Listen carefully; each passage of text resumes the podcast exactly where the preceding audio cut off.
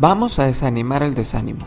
Así que pon mucha atención en el devocional de hoy, porque vamos a ver el segundo punto que llevó al pueblo de Israel a desanimarse. El día de ayer mencionábamos el contexto del por qué el pueblo se desanimó.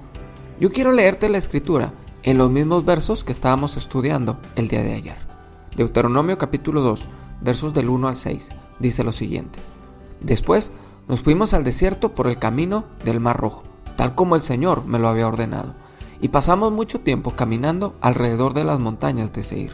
Entonces el Señor me dijo, ya llevan demasiado tiempo rodeando estas montañas. Váyanse ahora hacia el norte. Dale esta orden al pueblo. Ustedes van a pasar por el territorio de los descendientes de Saúl, que viven en Seir, y son parientes de ustedes. Ellos tienen miedo de ustedes. Sin embargo, tengan mucho cuidado y no los ataquen pues yo no les daré a ustedes ni una sola parte de este país, porque las montañas de Seir son propiedad de los descendientes de Saúl. Yo se las di a ellos. Ustedes les pedirán que les vendan los alimentos que necesiten y pagarán por ellos y aún por el agua que beban. Lo primero que hablábamos ayer era de gastar energías en lo que no es la voluntad de Dios. Pero el segundo punto que quiero que estudiemos el día de hoy es que Dios los manda hacia el norte. Es decir, tienen que rectificar el camino hacia donde van. Ese es el punto de hoy, cuando nos pesa rectificar los errores que cometemos. Sin duda, todos nos hemos equivocado alguna vez. Todos hemos tomado malas decisiones. Pero lo importante de eso no solamente reconocerlo, sino también corregir, rectificar el camino. Qué bueno sería que nadie se equivocara, pero todos en algún momento lo hacemos pero hay algo que nos gana, que es muy del ser humano, para corregir. Es el orgullo. Por eso nos pesa corregir, por eso nos desanimamos. Cuando dejamos que el orgullo se ponga por encima aún de los errores, entonces no vamos a poder corregir. Es más, ni siquiera vamos a poder reconocer en qué estamos fallando. Cuando no se reconocen los errores, nos seguimos hundiendo sin llegar a tocar fondo porque hay orgullo en nuestra vida. No pedimos consejo, no aceptamos corrección y vamos directo a un pozo sin fondo. Al pueblo le costó mucho redirigir su camino, porque ya habían avanzado y pareciera que estaban bien, pero ahora tenían que corregir. Imagínate, los pueblos alrededor los estaban viendo cómo avanzaban y ahora tenían que regresar hacia el otro lado por donde habían llegado. Y muchas veces el qué dirán de la gente es lo que no nos permite corregir nuestros errores o parar de hacer lo que estamos haciendo mal. Pero cuando el orgullo entra, entonces es peor porque ni siquiera te das cuenta de que estás haciendo mal. Es como la persona que está mal, que tú sabes que está mal, que su familia sabe que está mal, que los compañeros del trabajo saben que está mal y aún así, quizá también él sabe que está mal, pero no lo va a aceptar porque el orgullo está por encima del error. De seguro conoces a alguien así. Y la verdad, no pretendo ser perfecto al decirte esto. De hecho, mientras hago este audio, Dios me está hablando de cosas que tengo que corregir y dar la vuelta antes de que sea demasiado tarde. Yo no soy perfecto. Y si hago estos audios es porque Dios me ministra y me hace entender cosas para mi diario vivir. Espero que para ti también suceda lo mismo. De lo contrario, estamos hablando de que sabemos que estamos mal, pero no corregimos. Alguna vez escuché a una persona decir, bueno, así estoy bien, yo soy el que está mal, yo soy el mediocre y así estoy bien. Ninguna señal de querer cambiar algo. ¿Cuántos de nosotros actuamos de la misma manera? El reto del día de hoy no solo es reconocer el error, sino caminar en la dirección que Dios nos marque. Ese es el antídoto para este punto. Obedecer la voz de Dios, aunque cueste.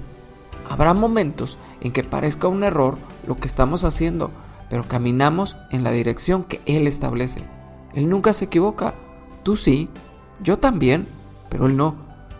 El día de hoy tenemos que aprender a que se pueden corregir los errores cuando estamos dispuestos a reconocerlo, pero también podemos tener un rumbo establecido por Dios para caminar a los lugares seguros en Él. Sea cual sea nuestra situación, Dios quiere dirigir nuestros pasos. Seamos obedientes a su voz para hacerlo. Vamos a orar. Señor, hoy queremos darte gloria y alabanza, porque tú eres nuestro Dios, porque tú eres nuestro Señor.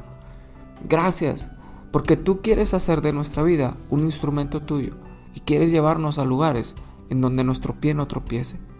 Señor, muchas veces nos hemos equivocado. Sí, Señor, nos hemos equivocado. Y en muchas de esas ocasiones no hemos corregido nuestro caminar. Y eso ha traído desánimo a nuestra vida. Nosotros lo hemos permitido por ser orgullosos y no caminar de acuerdo a tu voluntad y a tu palabra. Pero hoy queremos pedirte que seas tú quien dirija nuestros pasos y nos lleves a ese lugar que estamos esperando.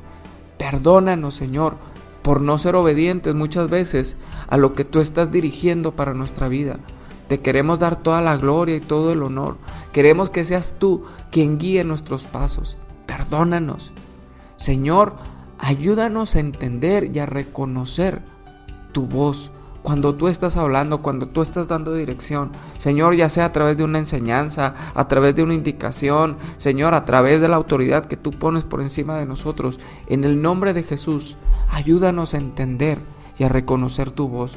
Padre, para caminar y dar esos pasos por donde tú esperas que los demos, no por donde nosotros queremos, no por donde nosotros estamos cómodos, sino por donde tú nos estableces. Te queremos dar toda la gloria y el honor. Queremos que seas tú quien nos guíe. Glorifícate en medio de nosotros y restaure y restituye el tiempo que hemos perdido caminando en direcciones incorrectas. Restituye, Señor, ese tiempo. Haznos entender que tú puedes traer esa restitución, Señor, aún del tiempo. En el nombre de Jesús, yo te pido que vengas y nos dé, Señor, ese discernimiento para comprender que tú tienes mejores cosas preparadas para cada uno de nosotros. Ayúdanos a corregir los caminos que hemos andado mal. Señor, glorifícate en medio de nosotros. Padre, hoy te pido también que este día tú lo bendigas en gran manera. Que este día seas tú quien nos abra puertas de oportunidad en el nombre de Jesús. Abre esas puertas de oportunidad que estamos esperando, Señor, para seguir caminando de acuerdo a tu voluntad. En el nombre de Jesús, muchas gracias Espíritu Santo por este día. Bendícelo, bendícelo en gran manera. Muchas gracias Señor. Amén y amén. Gracias por escuchar este devocional, gracias por darle like a la página de Facebook TDF Monterrey, gracias a los que están comentando, muchísimas gracias a todos los que están compartiendo para poder llegar a más personas. Te mando un fuerte abrazo. El martes seguimos hablando sobre este mismo tema. Que Dios te bendiga, yo soy el pastor Carlos López, nos escuchamos pronto.